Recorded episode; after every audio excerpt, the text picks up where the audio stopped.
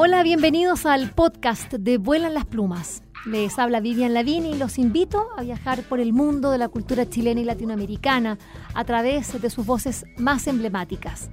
Vuelan las Plumas cuenta con el apoyo de Librería Prosa y Política y de Radio Universidad de Chile. A continuación, los invitamos a escuchar esta interesante conversación.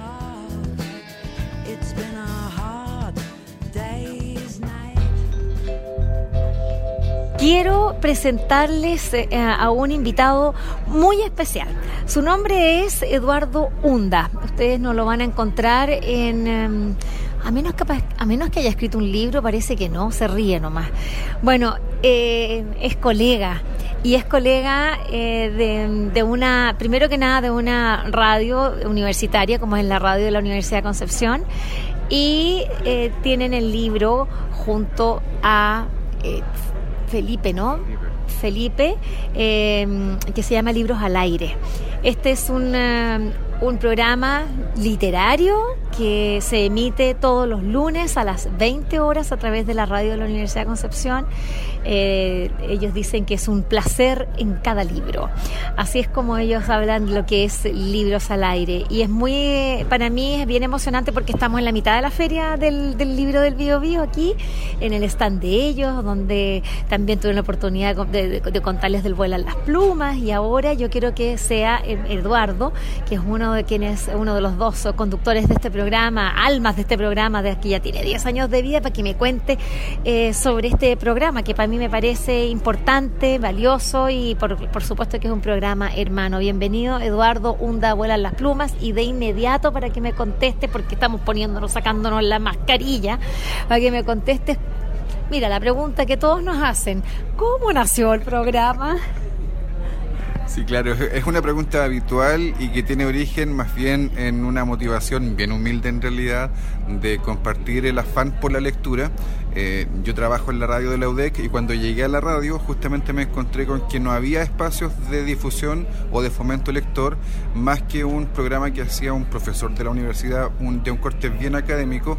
Entonces le dimos la vuelta, armamos un programa que eh, fuera un poquito menos académico, quizás de ese rigor académico, sino más bien con eh, entrevistas con los escritores y de ahí nos tiramos en el fondo. Eh, primero para conversar con los autores de acá de la zona, los, los más cercanos, luego se nos abrió la posibilidad de conversar con ilustradores, editores, poetas, y acá en la región en realidad tenemos una, una gran cantidad de autores y eso ha eh, ha llenado el programa literalmente. Mm. Eh, interesante lo que cuentas, porque también el Volan las Plumas nació con la idea de hacer un, un programa de literatura. Eh, pero luego nos vamos dando cuenta de que la literatura se va relacionando con, porque los libros son el soporte de muchas artes, de pensamiento, de conocimiento, entonces la ciencia, las artes, todo empieza a aparecer. Ahí ustedes están escuchando como guys para que verdaderamente se, den cuenta que estamos en la mitad de la feria, en esta feria preciosa que termina hoy y que ya me da nostalgia porque la verdad es que ha sido una experiencia hermosa. Eh, estoy muy contenta porque yo creo que esta, esta feria tiene mucho potencial, pero yo quiero eh, ir, a lo que a lo que tú dices que es muy interesante, que tú dices, no, acá nosotros tenemos muchos autores, pero hablaste de editores, de ilustradores, en definitiva uno se va ampliando al ecosistema del libro y habla con, con no solamente con los autores, sino que con, con todos los que son parte de la industria editorial. ¿Cómo ha sido ese crecimiento para usted y darse cuenta de que no solo, y, y, tomar esa decisión, porque podría haber sido de puros autores, te dijeron, no, sabes que vamos a hablar de, de más?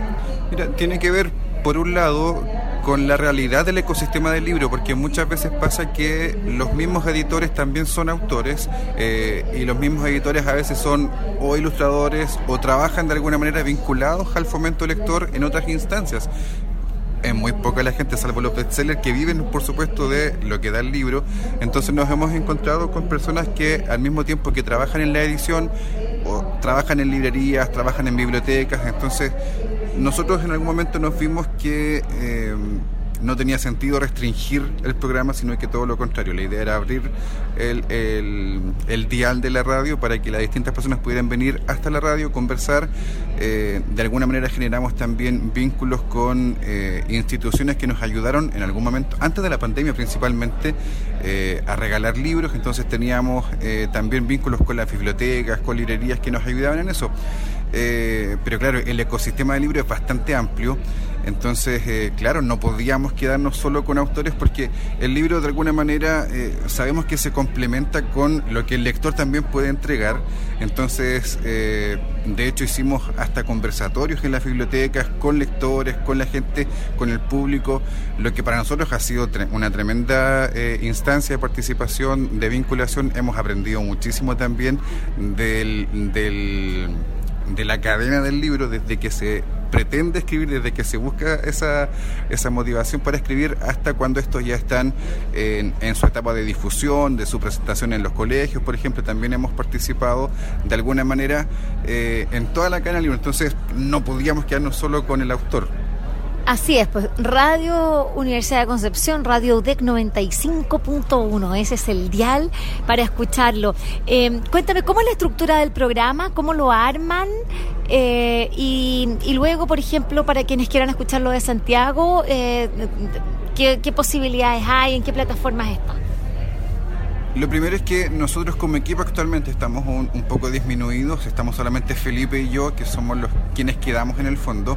Eh, nuestras compañeras, particularmente las mujeres del programa este año, han emigrado. Hay una chica que está estudiando en España, hay otra chica que está eh, realizando labores de bibliotecaria en otra, en otra ciudad. Entonces quedamos Felipe y yo solamente. Eh, pero en general lo que hacemos es, primero, revisar lo que son novedades literarias, de lo que se está publicando, digamos, en el mes. De ahí armamos una pauta con qué autores más o menos son más accesibles, también hay que decirlo, eh, a quienes conocemos, de quienes hemos leído previamente y a quienes podemos leer antes de la entrevista. Eh, luego que tenemos ya más o menos definido con quién vamos a conversar, eh, toca ponernos de acuerdo ahora para cuándo grabar también por Zoom, porque ya eh, también estamos en una etapa donde aún no retornamos a la presencialidad, entonces igual que a ti me imagino hay, que coordinar también bastante eh, más que antes eh, el tema de las entrevistas, porque antes citábamos a los autores o a los invitados a la radio a las 8 y listo, ahora hay que darle bastante más vueltas. Eh, entonces el programa cuenta con una entrevista que es como la parte principal del programa, eh, por lo menos el 50%, y el resto tiene que ver con una conversación que nosotros hacemos internamente, también dedicada a la actualidad, eh, entendiendo que hay presentaciones de libros, aquí hay, bueno, ferias como esta también, o distintas presentaciones, distintas actividades, entonces conversamos un poco de un tema que tenga que ver con la cultura, y por supuesto que sea ojalá eh, novedad, pero por supuesto ahí también eh, aprovechamos las efemérides, aprovechamos los aniversarios y vamos conversando un poco también de ese tema. Nos ha pasado, me imagino que también, que disponemos de 20, 25 minutos para conversar con el escritor, con el autor, y terminamos en el programa con 30, 40 minutos a veces de conversa. Así que también de repente nos queda poquito tiempo para analizar otros temas, pero pero la entrevista para nosotros es lo mejor porque es el contacto directo con, la persona que está presentando su obra.